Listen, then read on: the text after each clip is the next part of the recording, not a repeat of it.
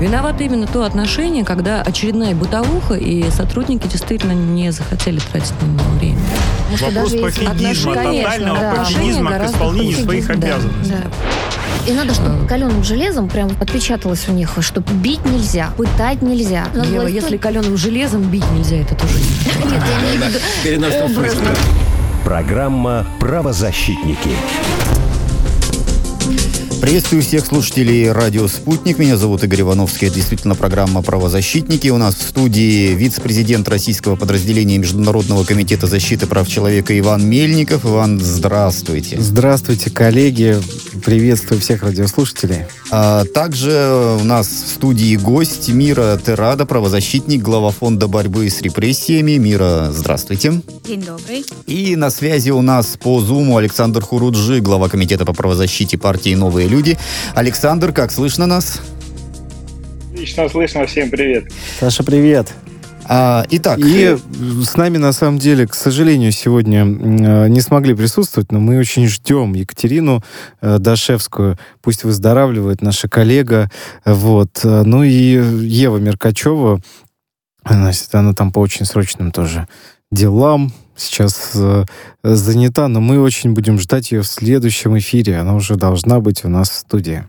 Очень на это надеемся. Екатерине, конечно, скорейшего выздоровления.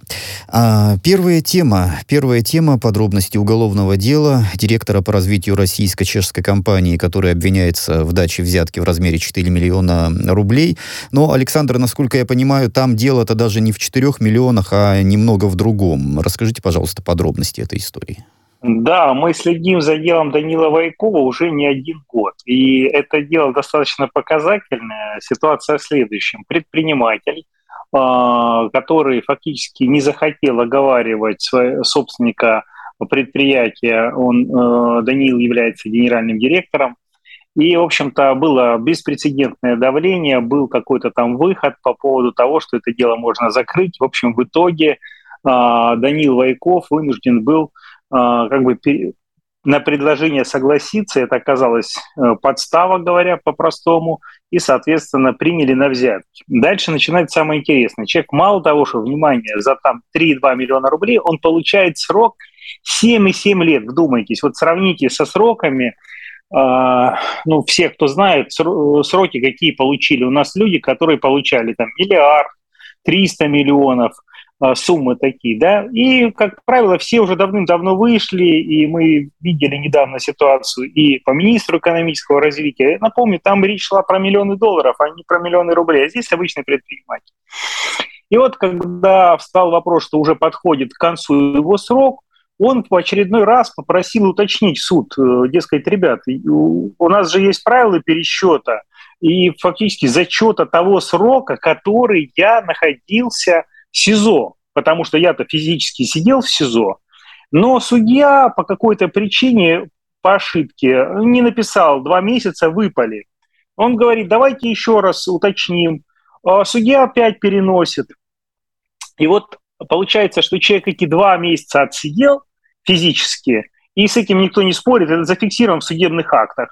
Но суд постоянно переносит решение – рассмотрения этого дела, и в результате может получиться ситуация, что э, Даниил Вайков просидит мало того, что срок вот этот беспрецедентно гигантский, 7,7 лет за такое, так еще а, дополнительно там, два месяца он Так сидит, еще получается. дополнительно два месяца. То есть судьи, которые принимают решения, совершенно не понимают значимость а, этого срока. То есть речь идет о том, что день, проведенный на свободе, и день, проведенный в тюремных застенках, это два разных дня, это раз.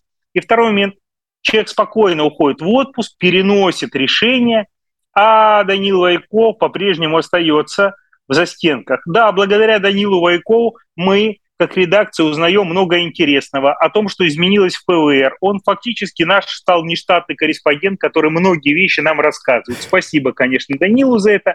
Но сейчас все-таки хотелось бы послушать а, у нас там, я так понимаю, должен быть эксперт, который расскажет, а, собственно, как такое вообще могло произойти.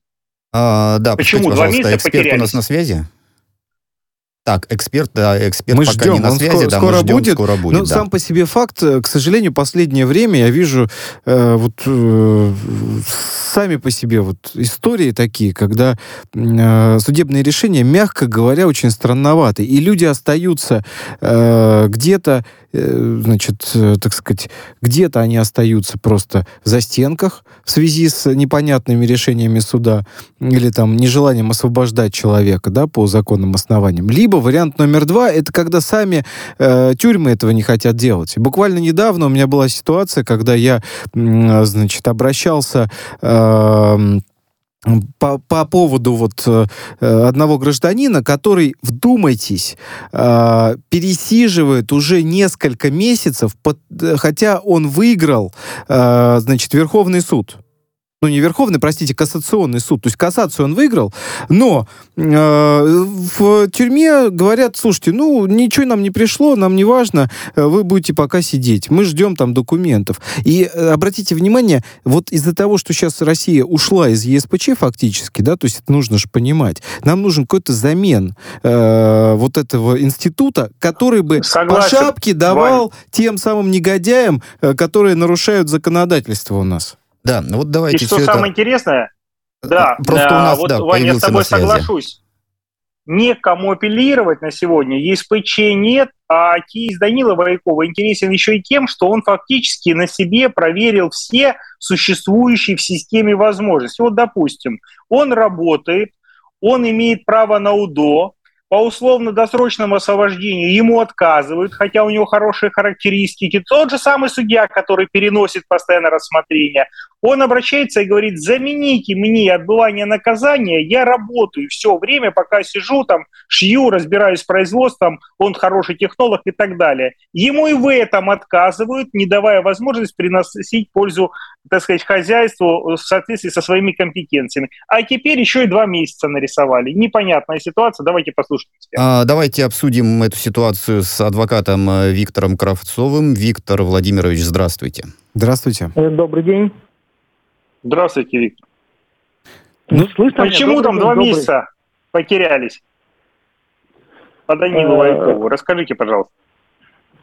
Ну, я сейчас э, ну, могу рассказать только в рамках того, что мне позволил мой подзащитный Воеков Данил Евгеньевич. Я направил ходатайство в суд по месту отбытия наказания, а в зачете времени нахождения моего подзащитного до суда в следственном изоляторе, как мера пресечения было, заключение под стражу. Прилож... Было к ходатайству приложены все необходимые документы, то есть заверенные судами постановление об аресте, о продлении срока стражи, о замене меры пресечения. Также приговоры имелись приложены к данному ходатайству. Но в рассмотрении было судом отказано. И в связи с этой причиной сейчас проходим мы стадию апелляционного обжалования. То есть на данное решение суда об отказе в принятии к рассмотрению этого ходатайства. Не об отказе о зачете, а об отказе на принятии к рассмотрению. На данное постановление мной подана апелляционная жалоба. Ну и когда ее и какой суд будет рассматривать? Мы будем следить за этим делом. Где ну, этот суд будет происходить? Требованию, требованию БК данную жалобу будет рассматривать вышестоящий суд по отношению к Шахтинскому суду. Это, естественно, Ростовский областной суд. Это заседание, скорее всего, по срокам будет назначено во второй половине августа этого года, естественно. Мы уже будем апеллировать и к Ростовским областным судьям, чтобы они отменили решение. По моему мнению, оно незаконное и необоснованное решение Шахтинского суда Будем просить, чтобы направили на рассмотрение э, данный, данный суд. Да, держите нас в курсе, суда. Виктор, держите нас в курсе. Мы надеемся, что 1 октября, когда должен был примерно освободиться по нашим расчетам Даниил Вайков, за судьбой которого, повторюсь, я слежу еще как омбудсмен уже более шести лет, а вот, э, по нем написаны от Москалькова, от Бориса Китова все возможные бумаги, какие бывают, и тем не менее там непробиваемая совершенно ситуация в Ростовской области. Я надеюсь, что правда восторжествует, и мы рано или поздно увидим Данила Вайкова на студии. Спасибо большое. Спасибо. Спасибо, до свидания. Да, адвокат э, Виктор Кравцов был у нас э, на связи. Будем надеяться на то, что эта ситуация разрешится, потому что вот э, у нас и так проблемы у бизнеса, у предпринимателей, а каждый такой кейс, он показательный. Показательный в чем? А, значит, э, в том, что людям перестает хотеться заниматься той самой предпринимательской деятельностью. Ты можешь получить Э, значит, за то, что ты там стараешься, бьешься изо всех сил, э, занимаешься какой-то полезной деятельностью, пытаешься налогов э, принести в казну, пытаешься людей обеспечить работой. Понимаешь, тебя еще могут посадить, а потом еще, когда, так сказать, должны тебя выпустить, не будут выпускать, будут издеваться всячески. Вот здесь очень тонкая такая грань это нужно понимать, что это бьет по всем отраслям, это бьет по бюджету. Многие, например, смотря в Ростовской области на ситуацию, на такую, они просто скажут, слушайте, да идите вы со своим этим бизнесом, не будем мы заниматься лучше. Я лучше вот я там какую-то копейку себе э, раньше занимался, значит, какую-то копейку условно заработал, буду сидеть себе спокойно. Зачем я это, для кого это я стараюсь? Их еще посадить могут, а еще и могут потом вот так вот издеваться на человека человеком. Вот в чем вопрос. Иван, а ты знаешь, самое интересное, знаете, что делал Данил Вайков? Он создавал и ремонтировал э, отечественные станки, с помощью которых производство работает. Это единственное уникальное производство было, которое ремонтировало станочный парк, восстанавливало и производило так называемый апгрейд. Ну, то есть появлялись станки с ЧПУ и так далее. Вот это российско-чешский завод как раз-таки и делал. Когда мы говорим импортозамещение, при этом Данил Вайков находится в тюрьме, конечно, это звучит очень... Грустно. Да, Очень ну, странно. До, до середины августа не так много времени. Будем следить э, за да. развитием событий и рассказывать обо всем в эфирах «Радио Спутник». Ну и следующая тема. Александр Винник, арест его в Греции, экстрадиция в США. Как я понимаю, достаточно много темных пятен в этой истории с юридической точки зрения. Вот, э, хотелось бы узнать подробности, что, как там происходило. Да, конечно. Э, ну, сама по себе история, связанная с задержанием изначально Александра Винника э, и дальнейшими событиями, которые происходили вокруг него, они, мягко говоря, не могут удивлять. А, значит, вначале его задержали в Греции по запросу Соединенных Штатов Америки. Э, и, в общем, началась эпопея с попыткой его отправки в Соединенные Штаты как только США не пробивали эту, э, так сказать, стену, у них ничего не получалось по объективным причинам, потому что не было достаточных оснований, э, так сказать, э, говорить о его э, виновности для греческой стороны. Э, а это обязательно нужно. И там неоднократно всевозможные дополнения отправлялись какие-то к этому экстрадиционному запросу. В итоге прошло более двух лет. Все это время Александр провел в тюрьме. Россия его также запросила к выдаче за это время и запросила еще Франция, которая выдвинула очень странное обвинение, что якобы во время, пока Винник находился в СИЗО греческом, значит, он там что-то где-то взломал. Ну, что, мягко говоря, странным было.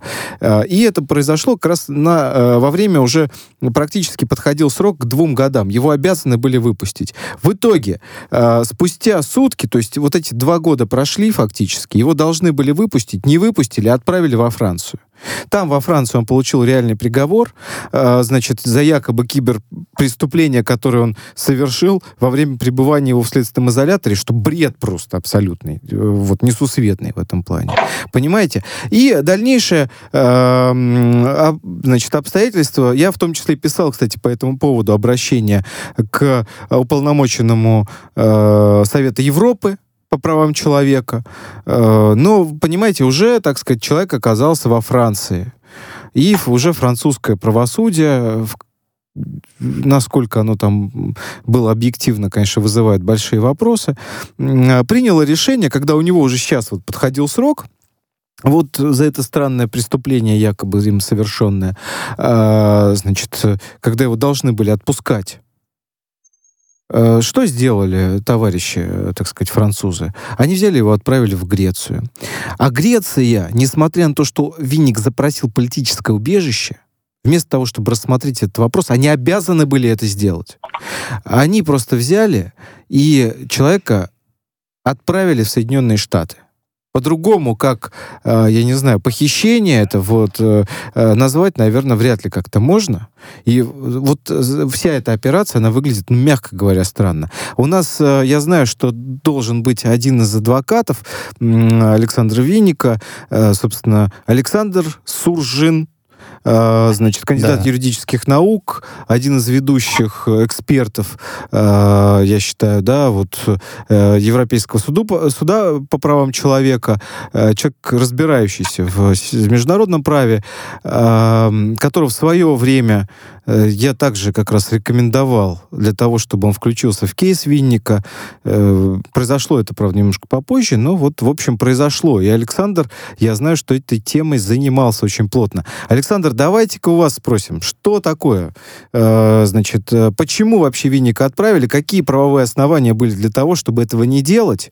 Ну и какие еще странности были в этом деле? Да, коллеги, день добрый. Рад всех видеть.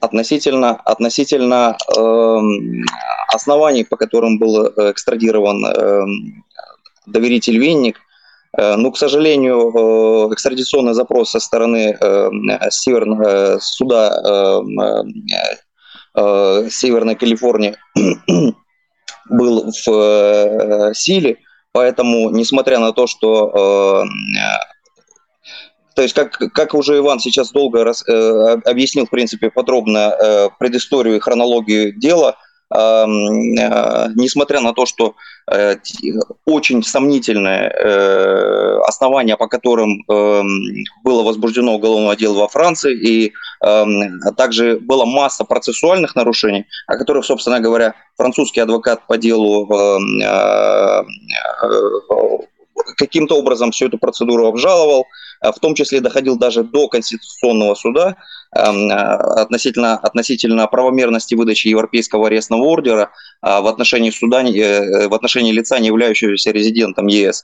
Но там масса было э, как таких субстантивных, как нарушений с точки зрения материального права, так и с точки зрения процессуального права.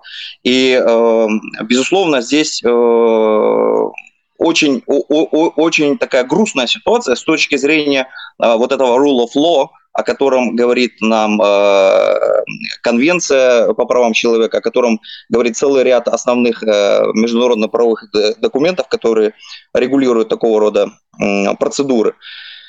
Э, вот этот вот примат э, права, его, к сожалению, в деле э, доверителя не было. И э, несмотря вот на наши попытки каким-то образом обжаловать экстрадицию посредством э, запроса на временные меры. И э, я не слышал эфир, говорили ли вы о том, что э, предварительно ЕСПЧ 29, 29 июня был, запрошен, запро, э, был, был подан запрос на временные меры, который приостанавливал экстрадицию, и ЕСПЧ предписал французским властям э, остановить данную процедуру до э, выяснения э, э, выяснение ряда моментов, включая гарантии со стороны запрашивающего государства в отношении того, что э, в отношении доверителя не будет применяться какие-то недозволенные методы, методы дознания. Это частая практика, к сожалению, в отношении вот Моя э, доверительница Мира Тырада э, с этим, к сожалению, также столкнулась, участвуя, э, присутствуя в студии. Да. И это достаточно частая практика властей многих государств, к сожалению, как-то но мы ломать, говорим, в частности, про Соединенные э, Штаты, да, вот туда, куда его, по идее, должны были отправить. И вот здесь, кстати, вопрос как раз к Мире. Э, Мира, вот если мы говорим, так сказать, о том, что сейчас Винника может ждать, Э, в Соединенных Штатах. Э, можно ли говорить о том, что есть чего опасаться и что есть, э, в общем, возможность такая, что будут какие-то ненадлежащие, ну, не будут не соблюдаться его права объективно? А каждый раз, когда я слышу, что российские граждане экстрадированы, а, похищены и вывезены на территорию Соединенных Штатов Америки, я с ужасом представляю, что им предстоит еще а, вытерпеть и как тяжело им предстоит бороться за право на свободу и на элементарное право, на базовое право на жизнь. А, дело в том, что а, я думала о том, что может ждать сейчас, учитывая а, геополитическую ситуацию в целом и то, насколько демонизировали Россию и граждан России. И боюсь, что и на этот раз честного суда и права на честный суд винник будет лишен. И сейчас я только думаю лишь о том, как бы позаботиться нашей стране о том, чтобы у Винника был достойный адвокат в Соединенных Штатах, потому что, учитывая тот срок, который он уже отсидел, а, сейчас а, ключевая задача это, а, чтобы этот срок был, это называется ну, вза- взаимозачет. concurrently, да, да, чтобы был взаимозачет, чтобы они не сделали это consecutively, как они обычно любят делать. Потому угу. что даже в случае с моей экстрадицией... Посидел, ничего страшного. Да, где не было вообще речи там о преступлениях на территории а, европейских стран, а, мне не хотели учитывать те практически 7 месяцев, которые я отбыла в тюрьме. Как раньше упомянули, день на это свободе... В Штатах, да, да день хотели. на свободе совершенно не равен дню в тюрьме. В американской тюрьме это минимум один да. к семи. Александр, вопрос э, к вам, который я хотел бы задать. А сколько вообще Виннику сейчас грозит э, в США? Вот, вот основной вопрос.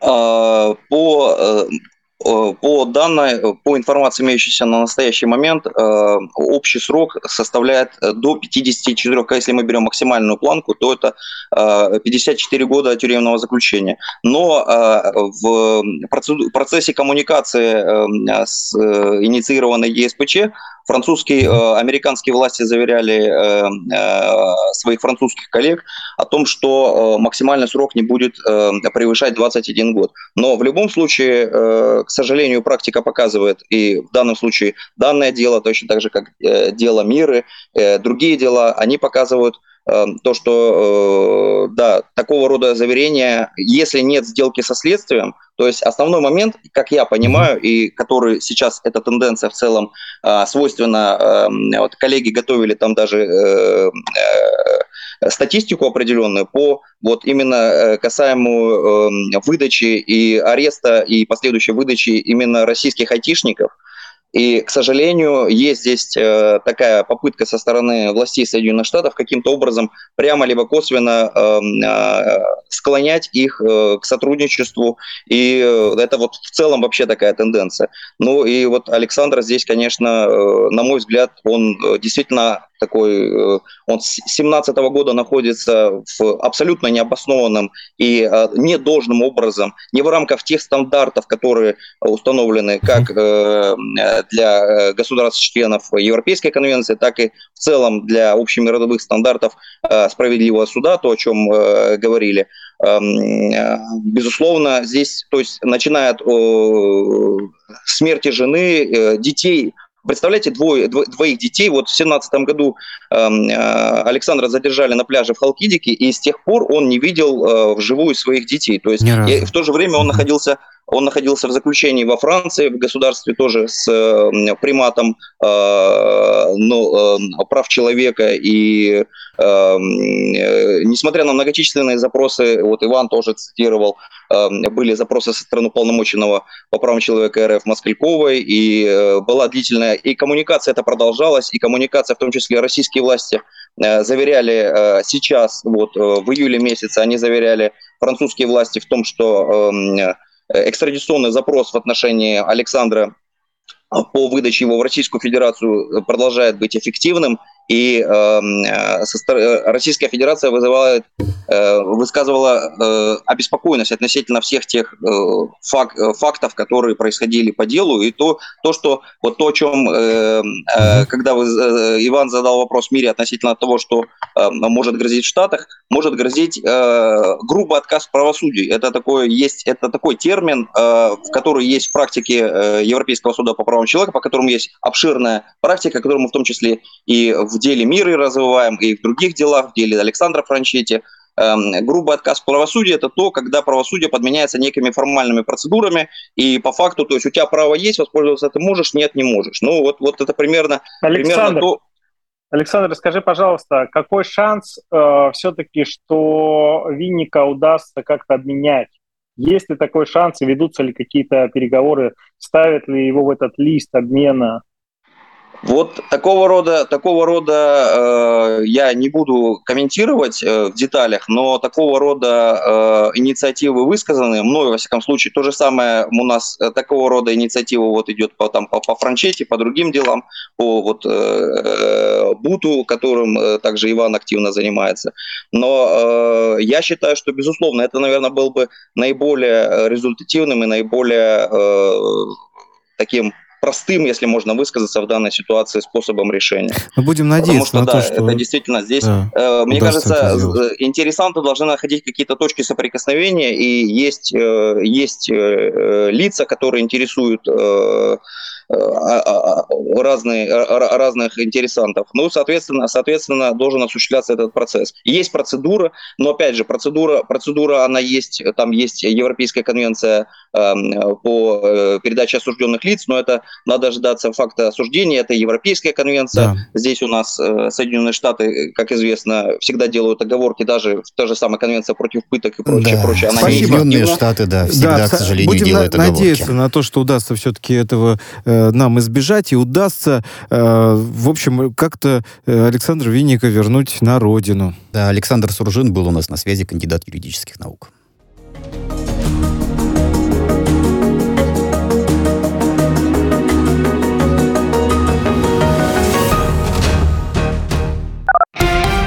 Радио «Спутник».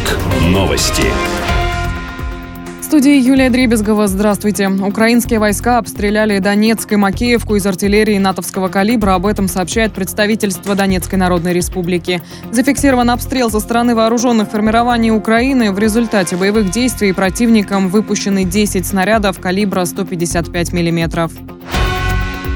Украина подтвердила получение платежа за транзит нефти из России через свою территорию Венгрию и Словакию. Об этом сообщил РИА Новости советник президента Транснефти Игорь Демин. Ранее компания отмечала, что Укртранснафта 4 августа остановила прокачку нефти из России по нефтепроводу в адрес Венгрии, Чехии и Словакии, так как российская сторона не могла провести платеж за транзит в условиях санкций ЕС. Власти Москвы опубликовали тендер более чем на полтора миллиарда рублей на подготовку и оформление городских ярмарок и культурно-массовых событий. Об этом сообщает РИА Новости. Отмечается, что необходимо разработать концепцию мероприятия, а также изготовить и распространить промо-продукцию, изготовить и установить рекламные информационные баннеры и провести монтажно-демонтажные инженерные технические услуги. Прием заявок на тендер будет завершен 25 августа в 10 утра по Москве. Почти 600 врачей получили земельные участки площадью от 8 до 15 соток в Московской области с начала года. Об этом сообщили в пресс-службе губернатора. Отмечается, что наибольшее количество в Домодедово, Коломне, Щелково, Богородском и Сергиевом Посаде. До конца года тысячи медиков получат землю. Всего с июля прошлого года участки выданы почти 870 медицинским специалистам, добавили в пресс-службе. Международная федерация футбола может перенести старт чемпионата мира 2022 в Катаре. Об этом пишут западные СМИ. Отмечается, что решение о переносе с 21 на 20 ноября связано с тем, что команда-хозяйка турнира по сложившейся традиции должна открывать чемпионат. Однако в актуальном расписании перед игрой Катара и Эквадора стоят матчи Нидерланды-Сенегал и Англия-Иран, так как весной ФИФА перенесла начало встречи катарцев с эквадорцами в группе А на более позднее время. В случае изменения расписания встречи Встреча Катара с Эквадором состоится на день раньше и вновь станет первой на турнире. Решение о возможном изменении расписания турнира будет приниматься путем голосования с участием президента ФИФА и глав шести футбольных конфедераций. Порядка двух тысяч квартир подготовят к заселению в Мариуполе до конца года. Об этом рассказал глава Минстроя Ирок Файзулин. По его словам, на сегодняшний день большинство объектов обследованы, обследованы, они находятся в стадии принятия решений, либо по ним решения приняты и их восстанавливают.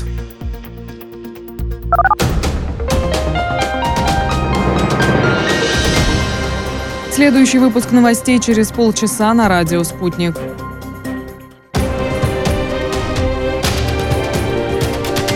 Радио «Спутник».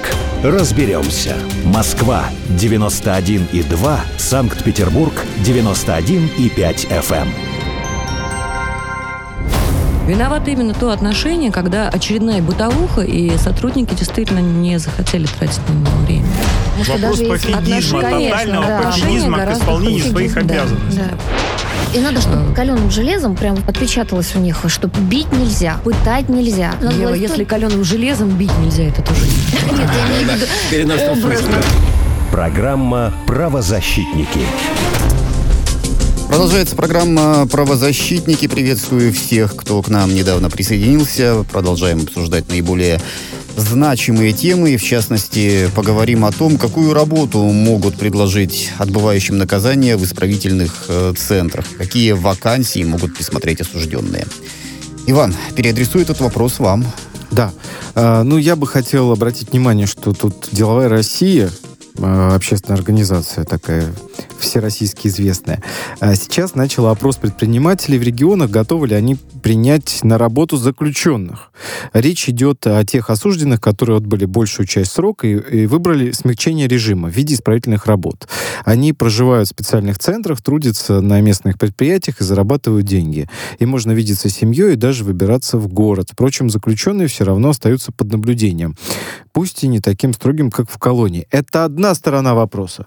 Есть, конечно, и ряд других, э, значит, э, вопросов, которые есть. Э, мне очень было бы интересно, и у нас сегодня, очень, мне кажется, один из лучших специалистов, так сказать, по законодательству, у нас в стране, зам министра юстиции Российской Федерации, вот, э, Всеволод Львович Уколов.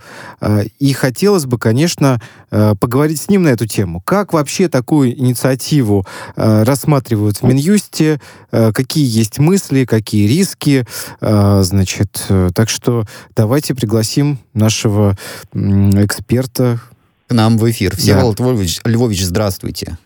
Здравствуйте, рад вас слышать. Взаимно. Добрый день. Здравствуйте.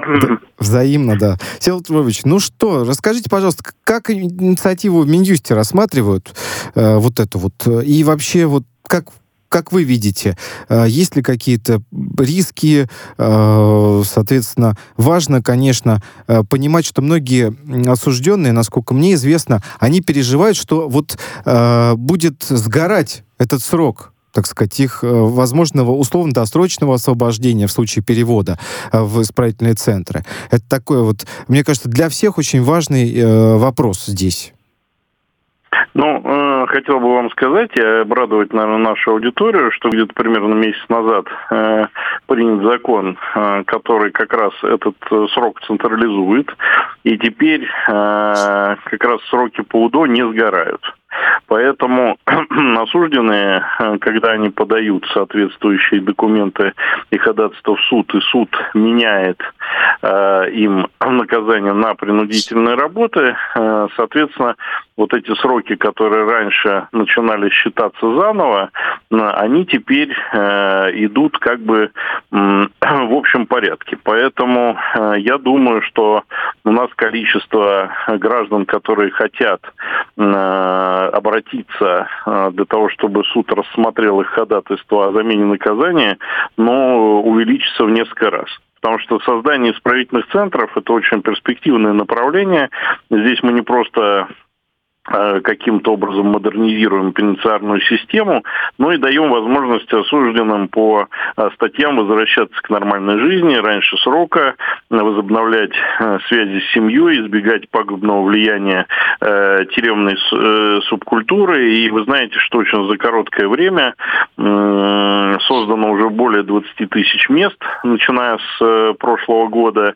Я думаю, что где-то к 2025 году мы уже выйдем Э, на цифры где-то от 80 до 100 тысяч мест. Поэтому гражданин сумеет, э, так сказать, работать, работать на предприятии, и, соответственно, это будет э, совершенно другой подход, потому что начиная с определенного времени он уже может жить не в общежитии, а жить даже у себя дома с родственниками и так далее. Я хотел напомнить, что такой гражданин живет в общежитии в гражданской одежде, ходит угу. по городу, ходит, добирается сам э, до работы. Даже есть примеры, когда а люди на своих машинах добираются до работы. То есть э, здесь вот э, такой режим, который э, позволяет человеку ресоциализироваться и возвращаться к нормальной жизни.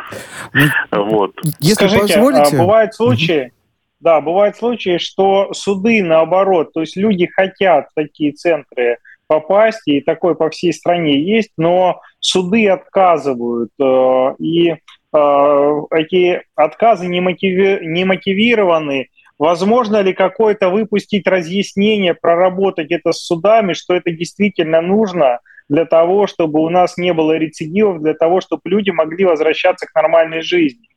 А можно ли ну, как-то этот вопрос проработать, потому что там проблемы. Э, многие, кто хочет в такие центры попасть, не могут попасть. Ну, все-таки давайте говорить о том, что решение суда есть решение суда. То есть э, гражданин, э, понятно, э, что, наверное, не все имеют, будут иметь такую возможность, потому что не по всем ходатайствам суд будет принимать такое решение. Вы понимаете, что есть статьи, по которым суд вряд ли примет такие, такое решение. Поэтому вот здесь все-таки надо ориентироваться на решение суда суда. Да, у нас количество граждан, которые имеют право подать такое ходатайство, оно больше. Вот. Но мы здесь ориентируемся на то, что суд будет принимать решение, исходя из объективных обстоятельств, статей, э, по которому э, гражданин отбывает наказание. Поэтому здесь все-таки ну, решение суда есть решение суда. Всеволод Львович, вы знаете, есть один, один очень важный вопрос, как я считаю. А, значит, э, важный вопрос заключается в следующем.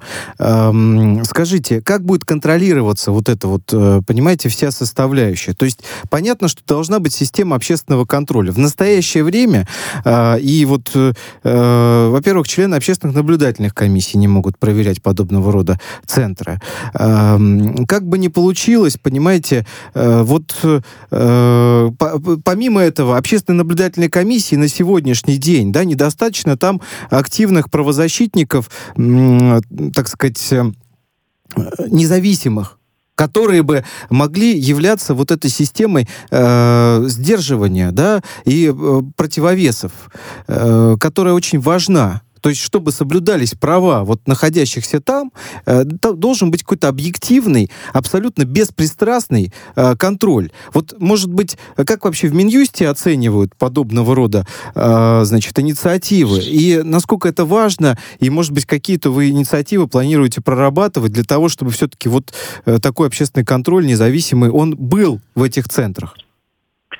Я могу сказать, что сейчас уже в первом чтении Госдумой э, принят закон, э, и вот именно форми а, формирование УНК, они там изменены и модернизированы. Мы надеемся, что до конца года этот закон будет принят. А, так сказать, что касается общественного контроля, то э, там, где э, вот эти э, комиссии активны, там, собственно говоря, никаких вопросов нет. В всяком случае, в наш адрес не поступало э, обращений, связанных с тем, что э, там какая-либо комиссия э, не может э, вот взаимодействовать э, в этом направлении деятельности. Поэтому, э, мне кажется, это очень важно. Общественный контроль, он вообще очень важен. Естественно, мы э, вот инициативы эти будем поддерживать. Но вот э, пока могу сказать, что думаю, что до конца года вот этот закон будет принят.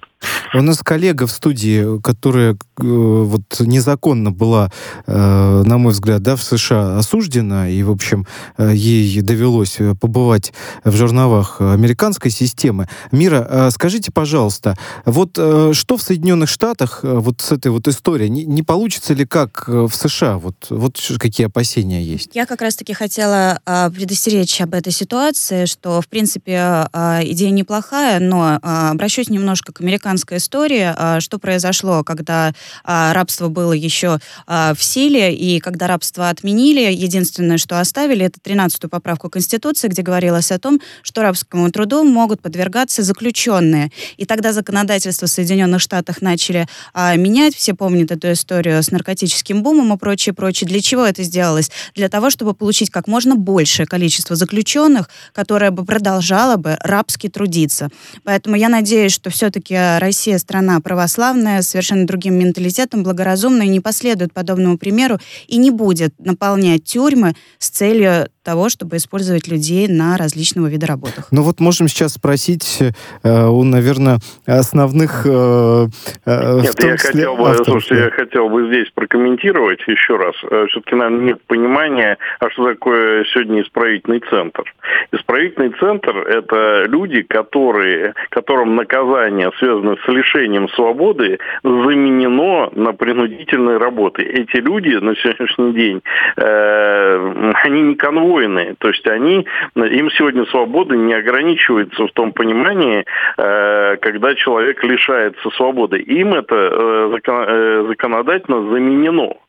Понимаете? То есть это не те граждане, которые содержатся. Они самостоятельно, вот, то есть э, если посмотреть их график, они устраиваются на работу. Там э, в 7 часов утра уходят из общежития, в 8 приходят на предприятие обычно, работают вместе с э, гражданскими людьми.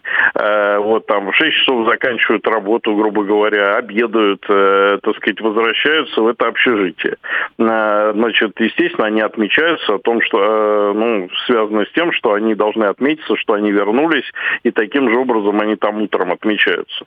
То есть надо сказать, что там, например, в исправительном центре, где около 200 человек, э, таких граждан, э, ну, персонал в СИН, это, как правило, человек 20-25 с учетом, э, с учетом смен. То есть здесь ни о каком рабстве, о котором вот сейчас коллеги говорят, даже, ну, и близко нет. Мало того, эти люди получают заработную плату, они платят, получают ее в белую, поэтому uh-huh. предприятиям это выгодно. Бюджет получает соответствующие выплаты. А, они могут из этой заработной платы э, платить соответствующие, э, так сказать, выплаты, связанные с приговором суда. И у нас есть уровень зарплаты достаточно высокий. У нас максимальная зарплата, даже были случаи, вот люди получают по 150, по 170 тысяч рублей. Поэтому э, вот все-таки, когда мы говорим об этом, это уже тот опыт, который сейчас у нас имеется. И предприятия и организации, они с удовольствием в эту инициативу включились. Надо сказать, что где-то 30% процентов исправительных центров, которые сегодня созданы, они созданы предприятиями за свои деньги. То есть предприятия вышли с инициативой и берут с удовольствием этих работников, потому что там выше дисциплина, потому что нарушением там считается алкоголь. И человек э, боится, что ему там обратно вынесут определенные решения, и суд его вернет обратно в колонию. То есть вот, э, коллеги, здесь вот как раз надо э, не путать. Я почему даю такое разъяснение, потому что очень многие, э, ну, просто далеки от всей нашей системы. И вот здесь есть, ну, кардинальное отличие. Я еще раз говорю, это наказание, не связанное с лишением свободы. Вот такой небольшой экскурс. Спасибо большое. Прекрасно. Спасибо вам большое. Вот если я предприниматель, Можно? хочу, угу. да, допустим, я предприниматель, хочу взять таких э, сотрудников, я действительно хочу. Вот, э, скажите, как, э, с чего мне начать? Вот я предприниматель, да, я хочу, чтобы исправительный центр как-то был там на базе моего предприятия, с чего должен э, стартовать предприниматель? Куда заявку подавать? Вы обращаетесь, вы обращаетесь э, в территориальное управление в СИН, Э, мало того, вы должны там прописать э, перечень работников специальностей, потому что ФСИН может на определенном этапе, у них есть свои мощности по образовательной, то есть они могут подготовить э, соответствующих специалистов, потому что, ну, решение суда, это, вы понимаете, там процедура несколько месяцев. И, соответственно, ФСИН, если есть, например, исправительный центр на базе ФСИН, и, значит, там есть работники, которых можно будет трудоустроить на ваше предприятие, есть один вариант. Второй вариант, вы создаете за свои деньги это общежитие. Вот, кстати, модульные конструкции очень хорошо пошли, как вахтовые домики, потому что они быстро собираются. У нас в Винограде есть очень хороший опыт. Э, пример вот там 186 э, человек, они работают в строительной фирме, и, соответственно, э, ну так вот, если посмотреть фотографии, то там очень хорошая мебель, очень хорошие условия, вот. Э, соответственно, вот э, с начальником управления регионального ФСИН надо решать все эти вопросы. Ну, как правило, исправительные центры э, у нас от 50 до 200 человек, ну, в зависимости от потребностей предпринимателя, и мы с удовольствием эти инициативы инициативу поддержим. Прекрасно. Всеволод Львович, спасибо большое. Хотелось спасибо бы большое. вам задать еще маленький короткий вопрос перед тем, как мы перейдем, так сказать, к следующей же теме.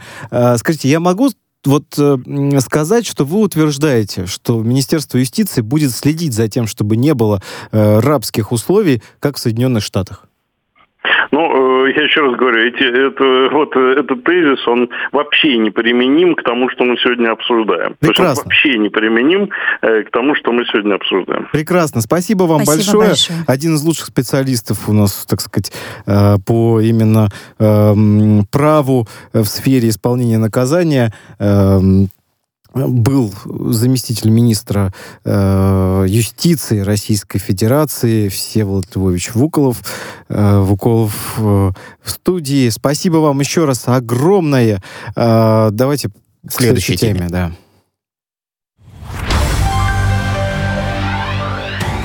Привет, я журналист Ильяс Меркури, а теперь буду с вами на радио «Спутник». Будем говорить о тех событиях, которые вас, вероятно, интересуют, а о том, что случилось, что может произойти. Услышимся на «Спутнике».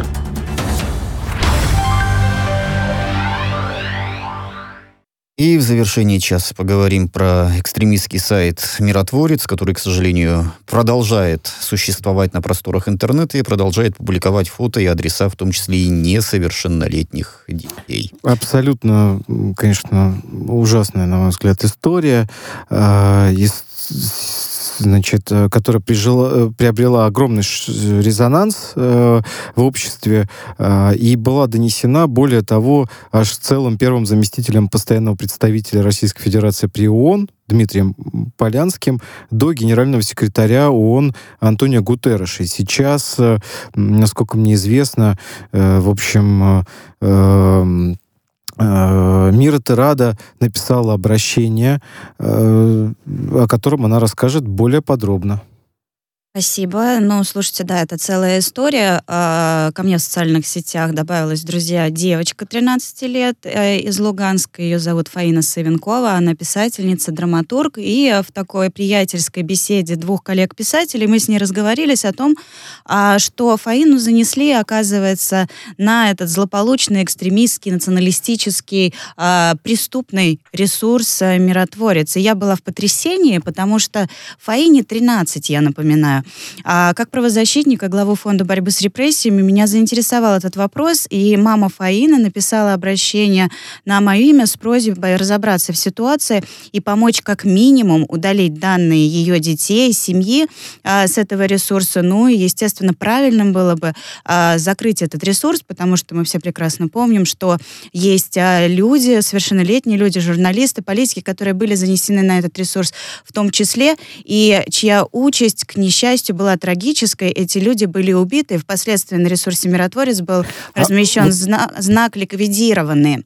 И, соответственно, а когда... вот если там же еще, насколько мне известно, еще какой-то знак есть, а, значит, то есть вот, вот даже вот этим детям там присваивается значок. Это я, не я значок, то, это как некий что? комментарий, комментарий. А, и где а, люди, переписываясь между собой, пишут о том, что подлежит ликвидации. То есть маленькие дети подлежат да. ликвидации, указано да. на этом сайте. Все верно. Когда мы начали а, шерстить этот ресурс, мы а, установили, что на ресурсе размещено 327 детей, детей из ЛДНР, а, Украины, России и Армении. А, в частности, что касается российских граждан, это 72 ребенка. К сожалению, меня эта вся картина вообще ужаснула, потому что э, это все выглядит следующим образом, как будто бы ты берешь меню, и там перечень детей с фотографиями, с страницами их социальных сетей, с указанием их номеров телефонов, адресов. В 25% случаев указаны адреса детей. Э, и для меня это напомнило действительно меню для педофила, либо торговца людьми, который открывает, выбирает себе объект, потенциальную жертву и спокойно направляется домой к этим детям или в те места, где дети чаще всего бывают, либо в их социальные сети начинает их обманывать, склонять и прочее, прочее.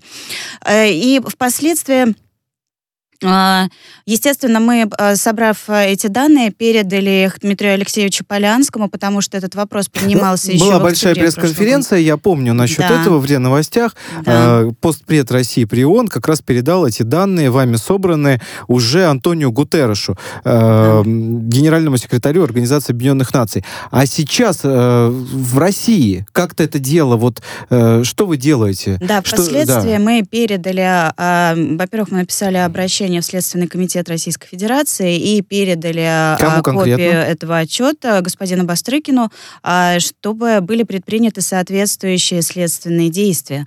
Потому что в любом случае а, мы также передали ники людей, которые вносят информацию об этих детях, причем они все имеют очень забавные имена.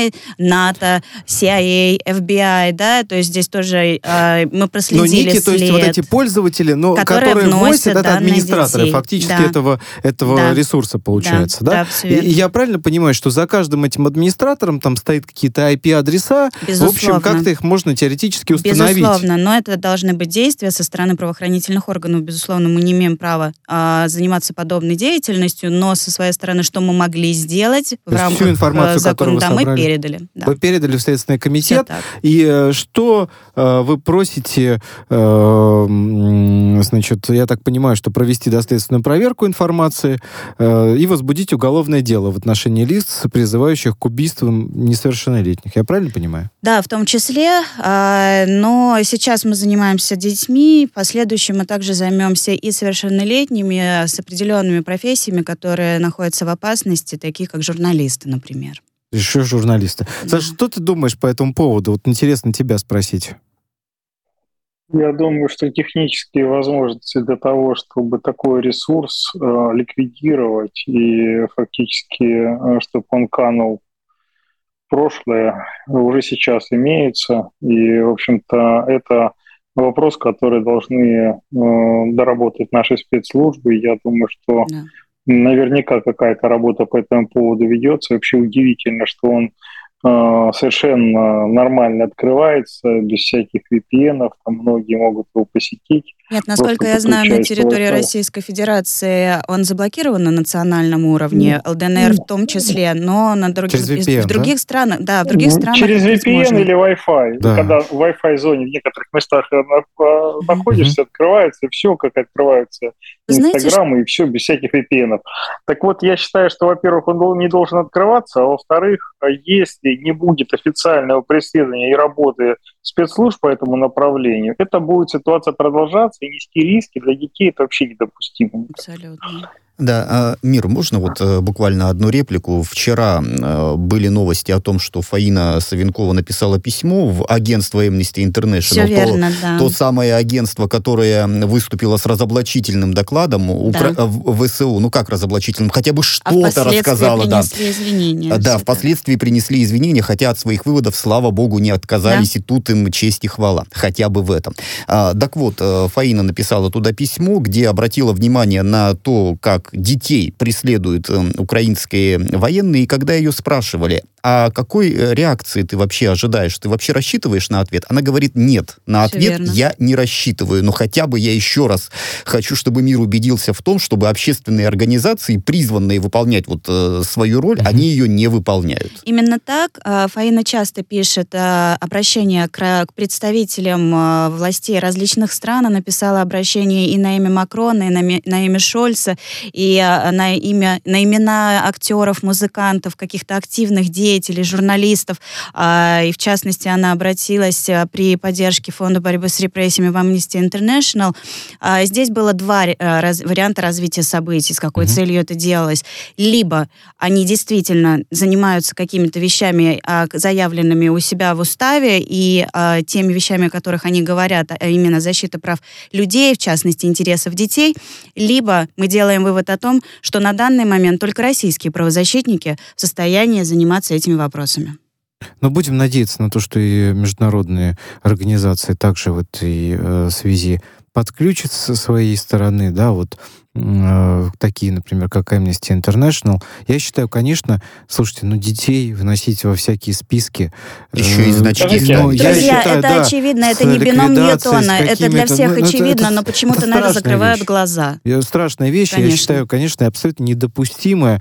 Понимаете, одно, ну вот при чем здесь дети, да? Если мы даже говорим, ну вот с точки зрения какой-то здравой логики, вот эм, есть даже, существует противостояние между там государствами, э, между людьми. Но дети здесь не могут быть вообще э, в чем-либо виноваты. Я объясню, в чем не они должны виноваты. Быть, не должно быть здесь детей. Ни в коем случае, ни при каких обстоятельствах. Потому что, э, понимаете, это все равно, что, э, ну, э, можно сказать, да, методы такие. Э, действия просто ну, недопустимые абсолютно для всего международного, для всего всего Согласна. сообщества. Но, это просто недопустимо. Но не для противоположной стороны. Этих детей заносят из-за того, что они съездили а, на каникулы в Крым. Этих детей заносят из-за того, что И подлежат они... ликвидации, да, безусловно, так говорят потом? И, безусловно, это, я ужасно. имею в виду с их Абсолютно слов, ужасно. не с моих. И а, в том числе за то, что они принимали участие в шествии бессмертного полка, а, в каких-то состоят патриотических организациях и прочее, прочее. А, их а, говорят о том, что их используют в качестве а, пророссийской пропаганды, что они пали жертвами, стали инструментами. И, и множество... поэтому они подлежат ликвидации. Вы что вообще творите? Ну, не будем забывать, что сказал право... Порошенко о том, чтобы наши дети сидели коллеги, в подвалах. Да. Коллеги, у меня предложение э, э, следующее. Вообще эти все миротворцы, они же откуда-то финансироваться должны. Да, мы отслеживали в том ну, числе финансирование. Откуда они финансируются? Да, мы отслеживали. Расскажи, Мира. Да, мы отслеживали. А, полминуты у нас остается. Часть финансирования идет из Франции, Канады и Соединенные Штаты Америки. Надеюсь, что наши э, следователи Следственного комитета России разберутся в этом деле, включатся в процесс. Э, и, и сайт наконец-то закроют. И все, кто так. финансирует, да. включат санкционный список наш. Более того, привлекут к уголовной ответственности. Иван Мельников, Александр Хуруджи, Мира Терада. Спасибо большое. Новости Спасибо. на радио Спасибо вам.